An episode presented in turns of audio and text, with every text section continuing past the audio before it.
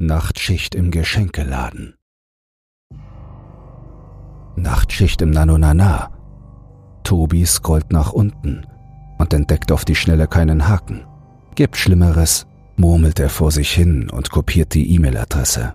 Er kann sich zwar nicht genau vorstellen, was nachts in einem Geschenkeladen groß zu erledigen sei, aber das ist ja nicht sein Problem. Sein Problem ist, dass am Ende des Geldes noch so viel Monat übrig ist und dass er irgendwie sein Studium finanzieren muss. Vater Staat und Mutter Bianca geben nichts dazu, also muss er wohl oder übel selbst in die Puschen kommen. Und 15 Euro pro Stunde im Rahmen einer achtstündigen Schicht klingt jetzt erstmal nicht so verkehrt.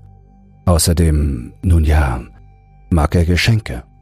Zwar nicht so sehr, wenn sie nicht für ihn bestimmt sind, aber es wird sich schon alles irgendwie fügen. Zur ersten Schicht erscheint Tobi besoffen. Konnte ja keiner ahnen, dass der alte Kumpel seiner Freundin Jenny auftauchen würde und Tobi natürlich bis zur Sperrstunde bleiben musste, um sicherzugehen, dass zwischen den beiden nichts läuft. Punkt 1 Uhr steht er im Einkaufszentrum vor der verschlossenen Ladentür und betätigt die Klingel, wie es ihm per Mail mitgeteilt wurde. Da niemand reagiert, presst er seine Nase an das Schaufenster und wirft einen Blick auf die abgedunkelte Verkaufsfläche des Ladens. So richtig ist natürlich nichts zu erkennen. Nur das beleuchtete Schild für den Notausgang wirft einen müden Schein auf das umliegende Mobiliar. Aber dort, zwischen zwei Regalreihen, meint Tobi so etwas wie einen schwarzen Umriss auszumachen. Der kommt doch von einem Menschen, oder? fragt sich Tobi leicht verwirrt. Doch warum rührt sich der Mensch nicht von der Stelle? Zumal Tobi ja geklingelt hat. Müsste er oder sie oder wer auch immer nicht wissen, dass sich der neue Mitarbeiter für die Nachtschicht angekündigt hat? Was, wenn es kein Mensch ist? Vielleicht ist es ja ein Pappaufsteller oder, naja, eine Gummipuppe. Wer weiß, was die hier so alles verkaufen. Obwohl, Gummipuppe. Wer würde in einem Laden für liebgemeinte Aufmerksamkeiten schon sowas? Da geht das Licht an. Der Raum wird Deckenlampe für Deckenlampe getaucht in Helligkeit. Und so auch der schwarze Umriss zwischen den Regalen, der sich als alter Mann im Plaumann entpuppt. Der Hausmeister, der noch ein paar Sekunden an jenem beliebig erscheinenden Ort verharrt, im Nichtstun begriffen, einfach so vor sich hinstarrend, bis er schließlich Anstalten macht, einen Schritt vor den anderen zu tun. Und zwar buchstäblich, als sei er selbst vergessen, nur auf sein physisches Vorankommen fokussiert tut er ganz langsam einen Schritt vor den anderen, hebt ein Knie unnatürlich weit hoch, kommt mit einer Schuhspitze auf dem Boden auf, rollt die Ferse ab, hebt das andere Knie hoch und so weiter. Tobi fragt sich, was das soll und klopft an die Scheibe. Da schreckt der Hausmeister zusammen, schaut auf und begibt sich schließlich in konventioneller Schrittgeschwindigkeit zur Ladentür. Als die Tür aufgeht, schreckt wiederum Tobi zusammen. Nicht nur, dass der Kopf des Alten von vereinzelten weißlichen Haarfetzen übersät ist, was einen kränklichen Eindruck hinterlässt. Auch schaut er irgendwie ganz knapp an Tobi vorbei.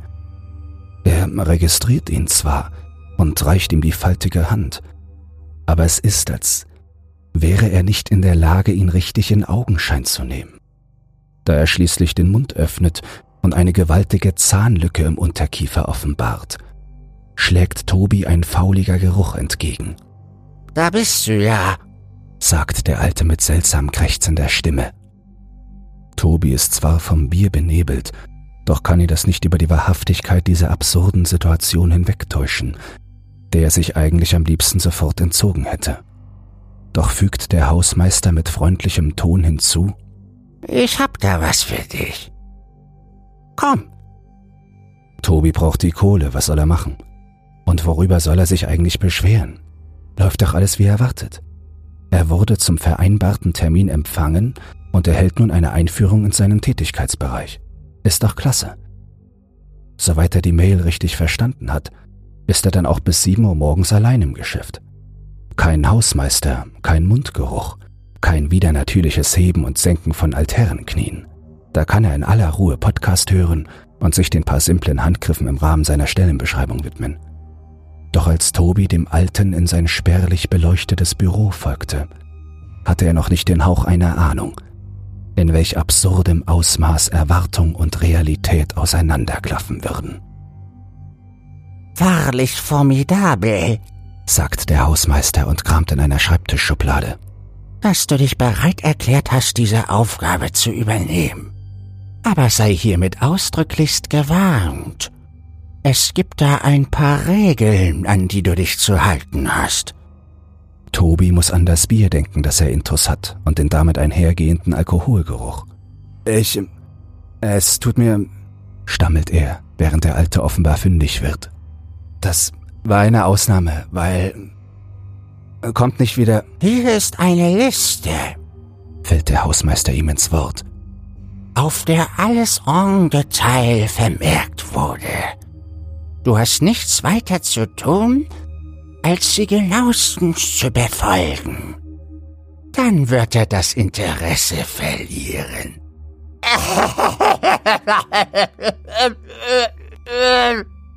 Wie aus dem Nichts brustet der Alte los, als gäbe es keinen Morgen mehr. Ein Lachen, das verschiedene Stadien durchläuft, von quietschhell und losgelöst über dunkel und unsicher bis hin zu weinerlich verschreckt. Tobi weiß nicht, was ihn mehr beunruhigt – dieser unangebrachte Spontanausbruch einer Lache oder die Tatsache, dass der Hausmeister von einem Er sprach, der ein sogenanntes Interesse verlieren würde. Wer soll dieser Er bitte sein? Der Abteilungsleiter? Der CEO der Ladenkette? Warum Interesse verlieren? Das müsste ja voraussetzen, dass jemand bereits Interesse an ihm habe, sonst könne er es ja nicht verlieren. Aber Tobi wüsste nicht, wer in Gottes Namen das sein soll. Klar, jemand hatte offensichtlich Interesse daran, dass die Stelle besetzt und der Job bestenfalls zufriedenstellend erledigt wird. Aber würde man das nicht anders formulieren? Und wenn dieser jemand dann sein Interesse verlöre, hieße das dann, dass Tobi nicht mehr gebraucht würde? Dann würde das Interesse verlieren. Irgendwie klang das ja auch ein bisschen nach amorösen Übergriffen am Arbeitsplatz. Und dann diese Lache. Das passt doch alles nicht zusammen. Ich, ähm, alles in Ordnung? fragt Tobi. Er entscheidet sich dafür, seine Unsicherheit wegzudrängen und sich besorgt zu zeigen. Oh ja, sagt der Alte und reicht ihm die Liste mit den Regeln. Heuschnupfen. Sie wissen schon. Zu dieser Jahreszeit. Während er weiterhin die Hand ausgestreckt hält, neigt er Tobi den Rücken zu und wischt sich mit der anderen Hand über das Gesicht. Tobi nimmt die Liste entgegen und erneuert seine Frage. Ist wirklich alles in Ordnung? Sagte ich doch, entgegnet der Hausmeister etwas angesäuert. Zu so später Stunde kann man schon mal die Nerven verlieren. Sie kommen klar. Damit geht der Alte zur Ladentür, tritt raus und knallt sie zu. Dann öffnet er sie noch einmal, knallt sie zu, öffnet sie und knallt sie ein letztes Mal zu. Auf Zehenspitzen entschwindet er in die Dunkelheit des Einkaufszentrums. Tobi schüttelt sich vor Unbehagen und schlägt sich mit der flachen Hand gegen den Kopf, als wolle er den Spuk da oben vertreiben. Dann klettert er das Papier und beginnt zu lesen. Regeln zum Überstehen der Nachtschicht. Regel 1. Erwählen Sie am Anfang jeder Schicht einen Geschenkartikel aus dem Sortiment, der einen Preis von 15 Euro nicht übersteigt. Platzieren Sie diesen bis spätestens 1.25 Uhr hinter dem roten Vorhang in der Abstellkammer. Regel 2. Wenn das Ladenlicht erlischt, haben Sie genau 10 Sekunden Zeit, es wieder anzuknipsen. Sollte Ihnen das nicht gelingen, verharren Sie an Ort und Stelle und geben Sie keinen Mucks von sich. Er wird versuchen, Sie aus der Fassung zu bringen. Bleiben Sie cool, bis das Licht wieder angeht. Regel 3. Machen Sie sauber. Und zwar gründlich. Verrücken Sie Regale und Schränke, um verdeckte Areale offenzulegen. Widmen Sie sich Ritzen und Löchern. Besondere Aufmerksamkeit gilt dem Bereich hinter dem roten Vorhang. Sie werden sehen, warum. Regel 4. Sollte sich jemand Zutritt zum Laden verschaffen wollen, den Sie zu kennen glauben, reagieren Sie unter keinen Umständen auf diese Anfrage. Regel 5. rufen Sie sich in Erinnerung, wie oft der Hausmeister die Ladentür zugeknallt hat. War es einmal, kontrollieren Sie das Mindesthaltbarkeitsdatum aller betreffenden Artikel und legen Sie alle abgelaufenen hinter den roten Vorhang. War es zweimal, schneiden Sie sich beide Ringfinger ab und legen Sie diese hinter den roten Vorhang. War es dreimal, rechnen Sie mit dem Tod. Viel Glück. Wie jetzt mit dem Tod? sagt Tobi laut vor sich her. Was ist denn das für eine gequirlte Scheiße? Er versucht sich in einem Lachen, das ihm allerdings im Halse stecken bleibt. Schon möglich, dass das Ganze ein großer Spaß ist, ein Scherzartikel. Gibt dir sicher sowieso eine eigene Abteilung dafür. Andererseits war der Alte ihm echt nicht ganz geheuer. Was, wenn er irgendwie verrückt ist? Wenn da doch was dran ist? Und wer zum Teufel ist immer dieser Er? Tobi beschließt, seinen Nanunana-Ansprechpartner anzurufen, der ihn im Rahmen der Bewerbungsphase betreut hat. Sie rufen außerhalb unserer Geschäftszeiten an, lässt eine weibliche Konservenstimme verlauten. Bitte versuchen Sie es zu einem späteren Zeitpunkt erneut. Scheiße, hätte ich mir ja denken können, flucht Tobi. Na schön, wie ist die Faktenlage? Du trittst den Job an, so ein weirder Typ im Blaumann taucht auf und übergibt dir einen ominösen Zettel. Auf dem stehen fünf Regeln mit gewöhnlichen Aufgaben wie sauber machen oder Regale einräumen, aber auch so Sachen wie Finger abschneiden und Tod. Wahrscheinlich erlaubt sich hier wirklich jemand einfach einen Spaß oder will dankbarerweise etwas Pep in diesen stinklangweiligen Job bringen. Tobi hält einen Moment inne. Sei's drum, kann ja nicht schaden, einfach mal mitzuspielen. Er geht den Zettel noch einmal von vorne bis hinten durch. So schwer kann es ja auch gar nicht sein, diesen roten Vorhang will ich mir sowieso als erstes vorknöpfen, von dem ist ständig die Rede. Da kann ich auch gleich irgendeinen Krimskrams hin mitnehmen. Tobi schaut an die Decke. Das Licht sieht mir stabil aus. Aber gut, Schalter sind lokalisiert. Zur Not habe ich mein Handylicht. Regel 3, naja, sauber machen hatte ich eh auf dem Schirm. Klar, klar, klar. Und besuchen wird mich keiner, nicht um diese Uhrzeit. Das ist ja völlig Hanebüchen. Genau wie Regel 5. Hier trennt sich die Spreu vom Weizen. Finger abschneiden ist schon eine Hausnummer. Das ist so ein bisschen die Grenze des guten Geschmacks. Aber hey, der Typ hat ganz klar dreimal die Tür zugeknallt, also naja, hoffen wir das Beste.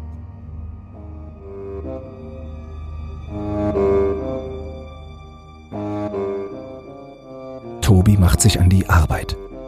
Er schnappt sich eine goldene Winkekatze, die den Mittelfinger zeigt, und begibt sich in die Abstellkammer.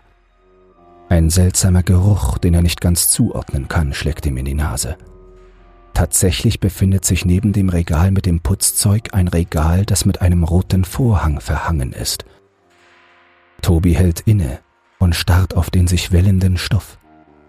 Er merkt, dass er doch nicht so cool ist, wie er sich vorgenommen hat zu sein.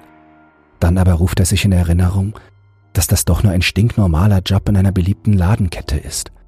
Sein Bewerbungsgespräch verlief super, er hatte mit echten, vertrauenserweckenden Mitarbeitern gesprochen. Naja, bis auf den Hausmeister vielleicht. Und wenn schon, der spinnt doch. Den müssen die mal aussortieren. Ist vielleicht der senile Opa vom Abteilungsleiter, wer weiß.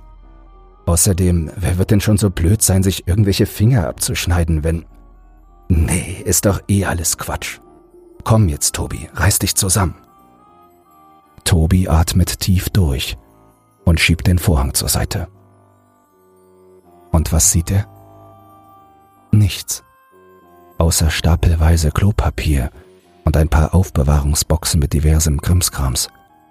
Und recht prominent eine freie Fläche, die wie dafür gemacht scheint, dort etwas abzulegen. Tobi platziert die Winkelkatze, zieht den Vorhang wieder zu, schnappt sich das Putzzeug und verlässt die Kammer. Na schön, das war easy, denkt er sich dann wollen wir den Laden doch mal auf Vordermann bringen.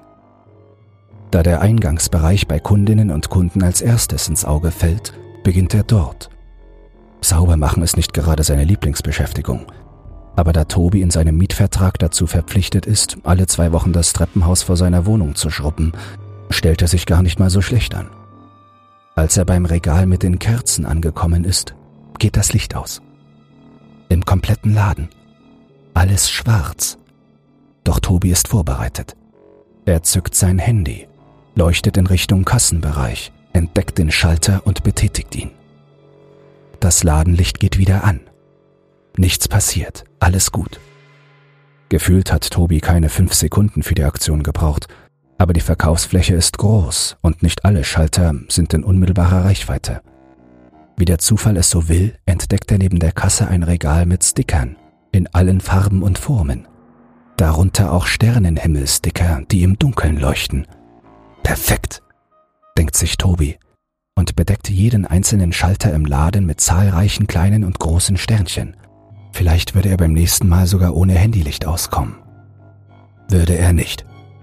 Als das Licht erneut ausgeht, sieht er Sternchen und setzt zum Sprint an, stolpert aber über den Wassereimer und knallt mit dem Kopf an ein Regal. Nicht so schlimm, dass es ihn ausgenockt hätte, aber dennoch fuck. Tobi befindet sich in der Waagerechten, hält sich den Kopf und weiß, dass das mit den zehn Sekunden gelaufen ist. Vor Schmerz verzieht er das Gesicht, ist aber sichtlich bemüht, Regel 2 zu befolgen und keinen Laut von sich zu geben.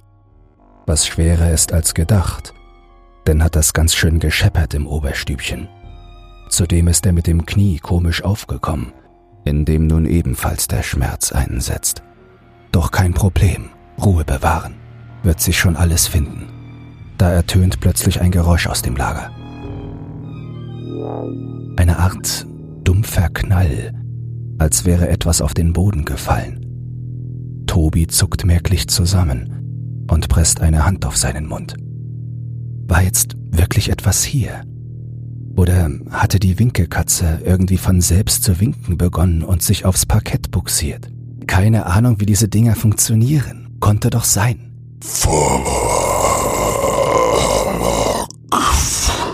Dringt plötzlich eine Stimme an sein Ohr. Eine behäbige, tiefe Stimme, von der Tobi nicht sicher ist, ob sie vom Lager herrührte oder direkt neben ihm war.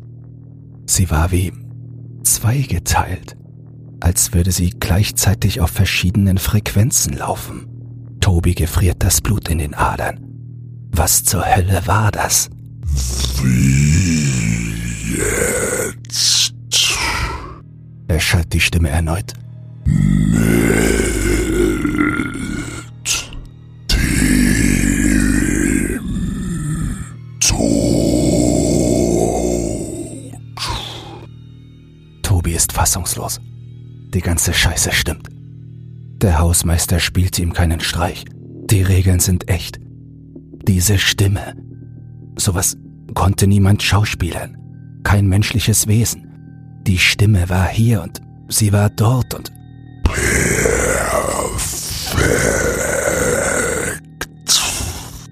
Jetzt war sie nur noch hier. Ganz in der Nähe. Über ihm. Neben ihm. Das ist nicht klar auszumachen.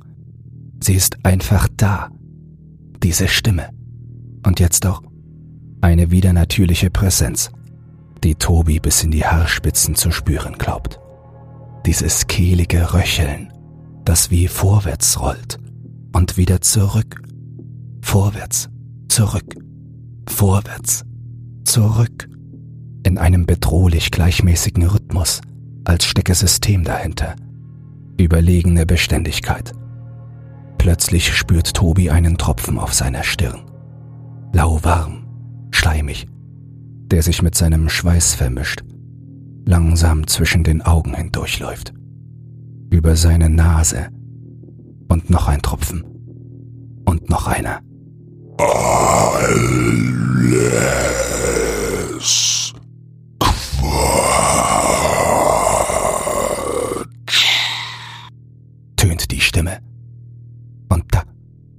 die Sirenen eines Polizeiautos.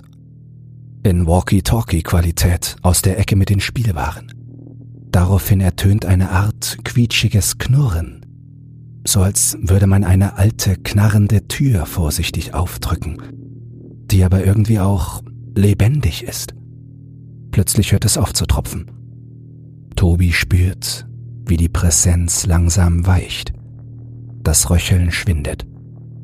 Die Sirenen des Polizeiautos verklingen. Und das Licht geht wieder an. Tobi beugt sich über das Waschbecken und wischt sich den Fladen aus dem Gesicht. Scheiße, scheiße, flucht er leise vor sich hin und betrachtet sich im Spiegel. Seine Augen sind gerötet. Er begreift den Ernst der Lage, aber nicht, was zur Hölle hier los ist. Das ist allerdings jetzt zweitrangig. Jetzt zählt nur eins. Diese beschissenen Regeln so penibel wie irgend möglich zu befolgen und diese scheiß Nachtschicht zu überstehen. Klar, Tobi denkt auch kurz an Flucht, verwirft den Gedanken aber schnell, denn diese Regeln scheinen von irgendeiner höheren Macht auszugehen. Und er will nicht wissen, was passiert, wenn er aus diesem System der Wechselwirkung zwischen Aufgabenstellung und Aufgabenbefolgung ausbricht. Tobi steht vor dem Spiegel, haut sich mit der flachen Hand gegen die Wange, atmet tief durch und geht zum gründlichen Teil der Reinigung über. Als Tobi eine Vitrine mit Vasen verschiebt, kommt ein Büschel Haare zum Vorschein. Menschliche Haare, ölige, lange menschliche Haare, an deren Ansatz Blut und Hautfetzen kleben. Perplex lässt er die einstige Frisur fallen, schüttelt sich, beißt dann aber die Zähne zusammen und fegt den Büschel in die Kehrschaufel. Bis auf ein paar eingetrocknete Blutspuren unter den Regalen, deren Existenz Tobi schrubbenderweise zu verdrängen versucht, gibt es im Verkaufsbereich keine weiteren Auffälligkeiten.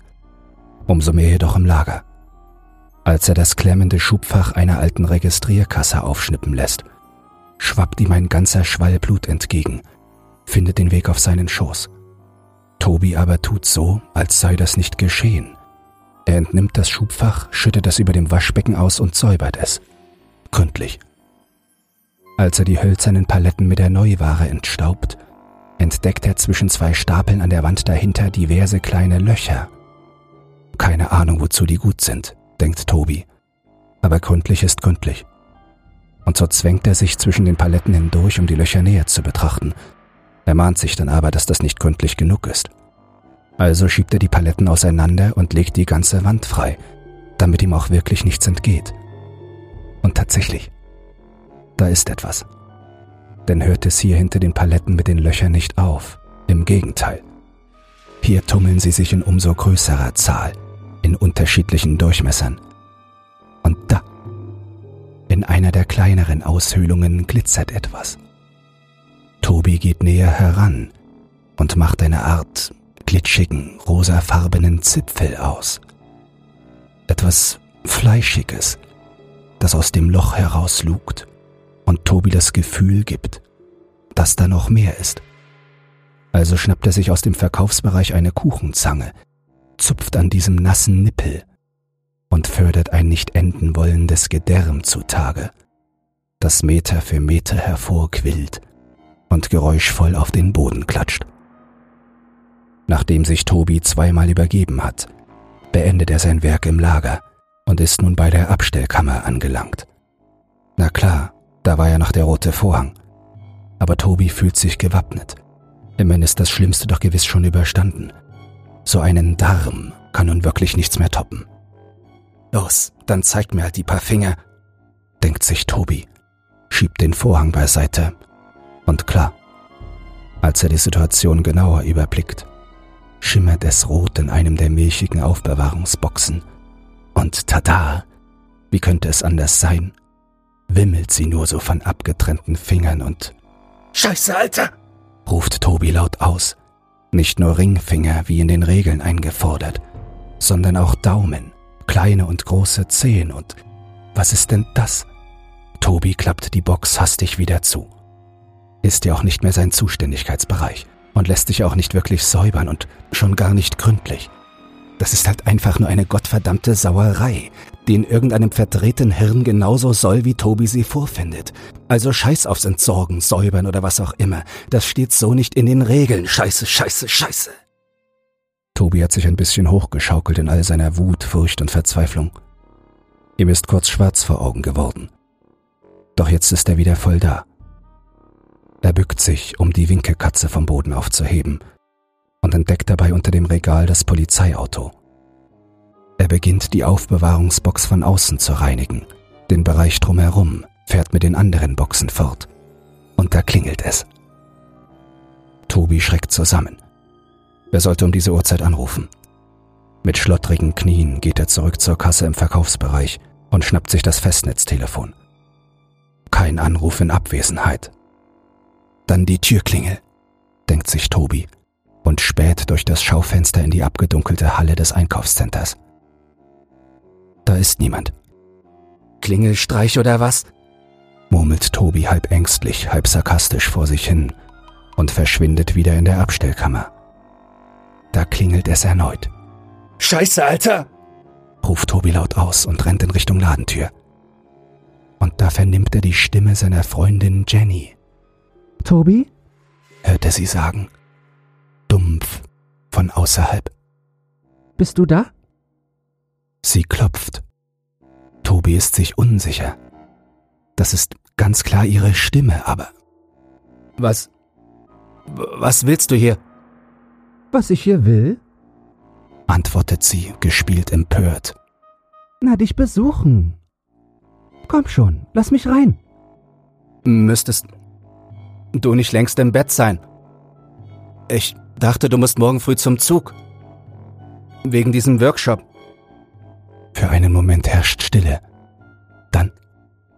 Ah, das mit Marco ist nichts. Mach dir keine Gedanken. Ich will nur dich. Warum weicht sie aus? denkt Tobi und zögert. Komm schon, lass mich rein. Erneuert Jenny ihre Bitte. Woher weiß ich, dass du. Deine Freundin bin? Weil ich dich liebe. Und da niemand anderes ist. Bitte, Tobi. Sie klopft zweimal. Sanft. Tobi ist verwirrt. Er drückt ein Ohr gegen die Tür. Weißt du? beginnt Jenny wieder. Ihre Stimme nimmt einen verruchten Unterton an. Ich hab da was für dich. Das wird dir gefallen. Was hältst du davon, wenn wir deinen neuen Arbeitsplatz ein wenig einweihen, Tobi? Jenny, das halte ich für keine gute. I Ein bisschen Knickknack im Nanunana. Jenny lacht. Sie weiß, dass Tobi Wortspiele liebt. Fast hat sie ihn. Oh, nur ein ganz kleines bisschen. Nein, sagt Tobi bestimmt. Bitte, ich muss hier alles in Ordnung bringen. Wir reden morgen darüber, okay? Tobi. Kommt es jetzt von ihr? Behäbig und tiefer als zuvor. Tobi weicht von der Tür zurück. Dann klingt ihre Stimme wieder normal. Alles Quatsch. Komm jetzt, Tobi. Reiß dich zusammen. Was tut sie da? Was ist das? Hatte er vorher nicht genau das, was sie sagt, gedacht? Das konnte doch nicht. Tobi, Sie wirkt aufgebracht. wenn du nicht sofort die Tür öffnest, mach ich mit dir Schluss. Was? Ich. Marco hat einen ziemlich großen Penis, wusstest du das? Was? Warum? Wenn du mich nicht haben willst, ruf ich ihn an. Gleich jetzt. Ich bin mir sicher, er würde mich reinlassen. Aber Jenny, das kannst du doch nicht. Ich kann nicht. Ich. Hier ist irgendwas ganz Komisches am Laufen. Bitte. Ich erzähl dir alles morgen. Vertrau mir einfach. Du musst jetzt bitte. Ich vertraue nur mir selbst, du Heuchler. Es ist vorbei. Und das Licht geht aus. Tobi kann nicht mehr. Was ist das für eine verdammte Scheiße? Das kann doch alles nicht wahr sein. Er rutscht mit dem Rücken an der Tür herunter und kauert sich am Boden zusammen. Ihm kommen die Tränen. Er hält sich beide Hände vors Gesicht und lässt fließen. Ganz leise. Die zehn Sekunden sind längst vorbei. Einen minimalen Schluchzer kann er nicht verbergen. Ein Schniefen auch nicht. Warm tropft es ihm vom Kinn. Doch nichts geschieht. Kein Knurren, kein Röcheln, kein Schleim. Stattdessen geht das Licht wieder an. Einfach so. Tobi rappelt sich auf und reibt sich die verheulten Augen. Als er seine Umgebung wieder besser erkennen kann, entdeckt er einen Zettel auf dem Boden, der offenbar unter der Tür hindurchgeschoben wurde. Denn vorher war er noch nicht da. Das hätte Tobi mitbekommen. Er faltet ihn auseinander, dreht ihn um und beginnt zu lesen. Regeln zum Umgang mit dem Nachtschichtpersonal. Regel 1. Zu Beginn jeder Nachtschicht steht dir ein Geschenk zu. Begib dich ab 1.30 Uhr in den Nexus, um es entgegenzunehmen. Findest du nichts vor, töte das Personal. Gefällt es dir nicht, jage ihm einen Schrecken ein. Regel 2. Spiele mit der marternden Wechselwirkung zwischen Licht und Dunkel. Gelingt es dem Personal, das Licht innerhalb von 10 Sekunden wieder zu entfachen, ziehe dich zurück. Gelingt es ihm nicht und hört es nicht auf, es entfachen zu wollen, töte es. Gelingt es ihm nicht und verharrt es still an Ort und Stelle, jage ihm einen Schrecken ein. Regel 3. Lies die Gedanken des Personals. Erörtere Charakterzüge, Stärken, Schwächen, Begierden und welche Person ihm am nächsten steht. Analysiere deren Beziehung zueinander. Das wappnet dich für Regel 4. Regel 4. Imitiere die dem Personal nahestehende Person. Bediene dich deines neu erworbenen Wissens und bringe das Personal dazu zu glauben, du seist real. Gelingt es dir, töte es. Regel 5. Solltest du im Nexus abgelaufene Artikel vorfinden, töte das Personal. Solltest du im Nexus abgetrennte Ringfinger vorfinden, jage ihm einen Schrecken ein. Trifft beides nicht zu, töte es. Allerdings nur dann, wenn es nicht damit rechnet. Solange es damit rechnet, ist es gegen Angriffe jeder Art immun. Tobi braucht einen Moment, um zu realisieren, was er da gerade gelesen hat. Was für eine kranke Scheiße. Konnte es wirklich sein, dass dieses Ding, das ihn die ganze Zeit terrorisierte, selbst nur irgendwelchen Regeln unterliegt? Wenn dem so ist, wer steht über dem Ganzen? Wer ist der Verfasser dieser Regeln? Vielleicht doch der Hausmeister. Aber natürlich, ruft Tobi laut aus. Er hatte schließlich genau dreimal die Tür zugeknallt und damit direkten Einfluss auf Tobis Schicksal genommen. Aber was viel wichtiger ist, Tobi vergleicht noch einmal beide Versionen von Regel 5.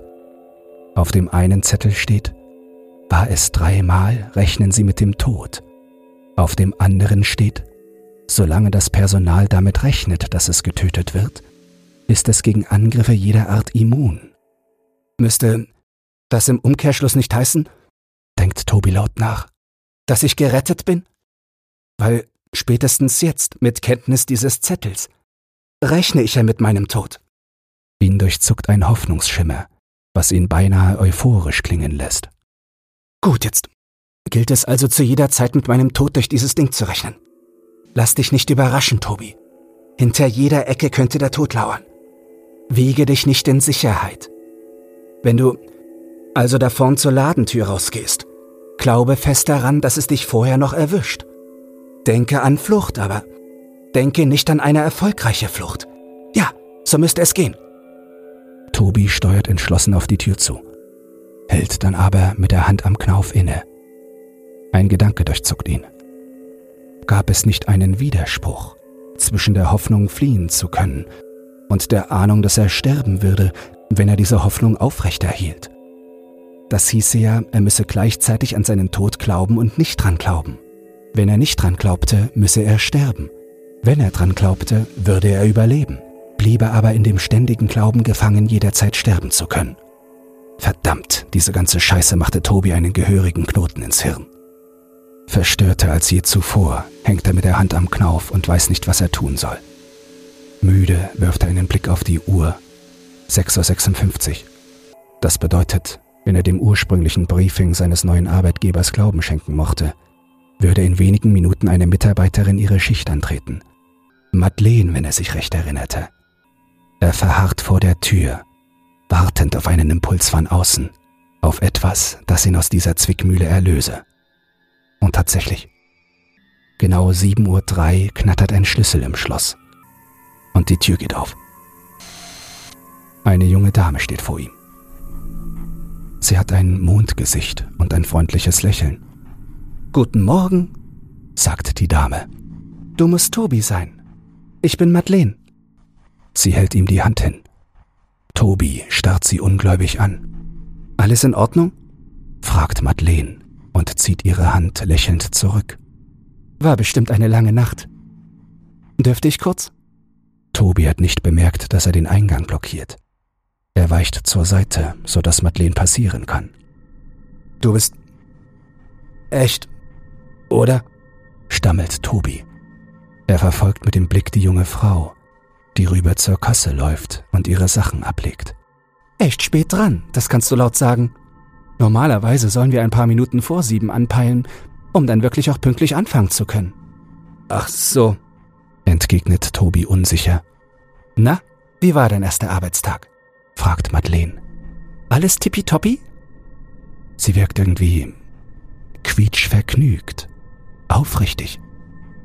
Tobi lehnt apathisch an der Ladentür, während Madeleine ihren Arbeitsplatz einrichtet. Du bist nicht gerade auf den Mund gefallen, oder? Scherzt sie. Ich, äh. Tobi zittert. Dann bricht es aus ihm heraus. Um ehrlich zu sein, was für eine kranke Scheiße geht hier vor sich? Was sind das für perfide Regeln? Wer hat sich das alles ausgedacht? Das ist doch krank. Madeleine schaut ihn erschrocken an. Was, was für Regeln? Was meinst du? Na, die Regeln. Den Zettel, den mir der Hausmeister gegeben hat. Zu Beginn meiner Schicht. Und dann die für dieses Wesen. Ich kann dir nicht. Herr Jablonski. Was für Regeln? Die hier. Tobi gibt dir den Zettel. Madeleine schaut besorgt zu Tobi und liest. Was? Ich verstehe nicht. Das ist ein Kassenbon. Eine Winkelkatze, Modell Stinkefinger, ein 200er Set Leuchtsterne, ein Polizeiauto Land Rover. Das muss ein Kunde hier. Was? fährt Tobi scharf dazwischen und entreißt Madeleine den Zettel. Sie hat recht. Das ist ein stinknormaler Kassenbon. Tobi brummt der Schädel. Das kann doch alles nicht wahr sein. Ist alles in Ordnung, Tobi? erneuert Madeleine ihre Frage. Doch da ist Tobi schon auf dem Weg zur Abstellkammer. Als er eintritt und den roten Vorhang erblickt, beginnt es in seinen Ohren zu fiepen. Unterschwellig, aber penetrant als stünde das Geräusch in einer Verbindung zu diesem Ort, schwillt es an, je mehr er sich dem Vorhang nähert. Tobi zuckt zurück. Doch Tobi muss es jetzt wissen. Er reißt den Vorhang beiseite und nichts. Diesmal wirklich nichts. Es dröhnt in seinen Ohren, als er die Aufbewahrungsbox öffnet. Doch da ist nichts. Kein Blut, keine Finger, keine Zehen, kein was auch immer das war. Nichts. Tobi schaut hoch in das obere Regal. Da steht die Winkelkatze und wackelt mit dem Stinkefinger. Tobi kann nicht mehr. Er rennt ins Bad und setzt sich mit angezogener Hose auf die Brille. Das Fiepen verklingt. Scheiße, was ist nur mit dir los? denkt Tobi und zweifelt an seinem Verstand. Doch die Auseinandersetzung mit seiner Wahrnehmung musste warten. Als erstes musste er hier unbedingt raus. Madeleine hatte ohnehin schon bemerkt, dass mit ihm etwas nicht stimmt. Sicher lässt sie ihn gehen, wenn er sagt, dass er sich krank fühlt. Groß vorspielen musste er ja nichts. Und wenn er durch die Aktion seinen Job verlor, drauf geschissen. Er musste hier raus, raus aus diesem verfluchten Geschenkeladen. Nanunana, dieser Name schon. Nanunana, Nanunana, Nanunana. Na, no, na, na. Tobi prabbelt ihn in unterschiedlichen Betonungen vor sich hin. Schluss jetzt! Er ermahnt sich selbst. Er steht auf, klatscht sich vor dem Spiegel Wasser ins Gesicht, trocknet sich ab, versucht zivilisiert zu wirken, als er die Klinke zum Verkaufsbereich runterdrückt. Und kann seinen Augen nicht trauen, als er sieht, wie sich Madeleine an der Kasse mit seiner Freundin Jenny unterhält. Toby! Jenny klingt ihm wohlgesonnen, als sie ihm von weitem entgegenruft. Da bist du ja. Tobi tritt näher. Was, was machst du hier? Es ist sieben durch. Wolltest du nicht? Zum Zug, ja. Kommt sie ihm zuvor. Der ist ausgefallen und der nächste kommt erst in zwei Stunden. Der Workshop geht ja nur bis Mittag, also. Naja, da dachte ich mir, da ich jetzt eh schon in der Stadt bin, komme ich dich einfach an deinem neuen Arbeitsplatz besuchen. Sie klingt tiefenentspannt. Tobi weiß, wie wichtig ihr der Workshop war. So wichtig, dass sie sogar zu so unchristlichen Zeiten aus den Federn kommt. Tobi, du siehst nicht gut aus, sagt Jenny. Ist alles in Ordnung? Ja. Tobi versucht mürrisch zu klingen. Ich hatte nur eine harte Nacht. Tobi weiß, dass Jenny weiß, dass er beschwipst zur Schicht erschienen ist. Natürlich sagt sie nichts. Tobi schaut in Richtung Madeleine. Nein, wirklich, hakt Jenny nach. Du siehst echt gar nicht gut aus. Sie fasst ihm an die Stirn. Meine Güte, auf dir könnte man ja Spiegeleier braten. Jenny grinst in Richtung Madeleine.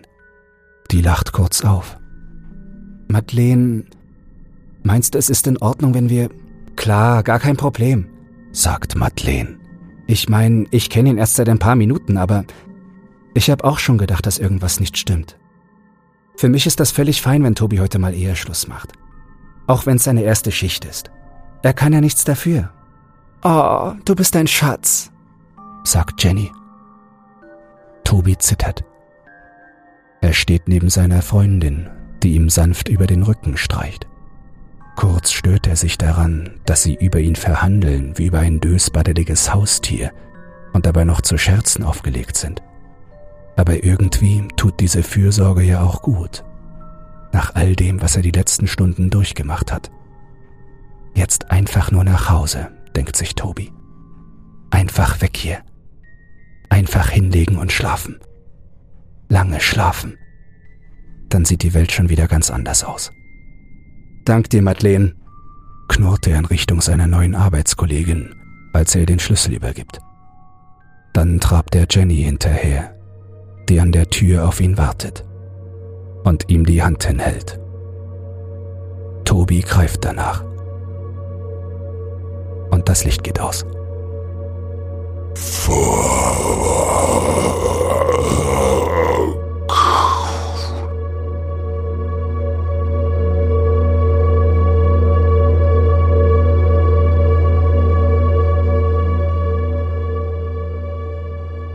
Epilog Zeitungsartikel vom 22. August 2023, zwei Tage nach dem tragischen Tod von Tobias. Im Zuge der Ermittlungen im Fall Tobias machte die örtliche Polizei einen ungewöhnlichen Fund. Im Mund des arg zugerichteten Opfers steckte ein zusammengeknüllter Zettel, der folgende Botschaft enthielt. Regeln für die Community. Begib dich im Podcatcher deines Vertrauens zum Podcast Creepypasta zum Einschlafen. Dort findest du den Urheber der Regeln, die Tobis Tod herbeigeführt haben. Bedanke dich in den Kommentaren für den Schlamassel. Abonniere den Podcast und lass eine Bewertung da. Solltest du dich widersetzen, kommt der Algorithmus und frisst dich auf. Das muss er tun, um Regel zu befolgen. Sollte dieser sich widersetzen, explodiert das Internet. In diesem Fall gäbe es keine Creepypasta-Vertonungen mehr, und die Menschen müssten wieder anfangen, selbst zu lesen. Und das wollen wir doch nicht, oder? Die Beamten sind übereinstimmenden Medienberichten zufolge bei der Überprüfung des Beweismaterials auf einige höchst abgefahrene Horrorstories gestoßen, durch deren dauerhaften Konsum die Ermittlungen im Fall Tobias ins Stocken geraten sind. Wir gratulieren zu 100 Folgen Creepypasta zum Einschlafen und halten Sie über neue Erkenntnisse auf dem Laufenden.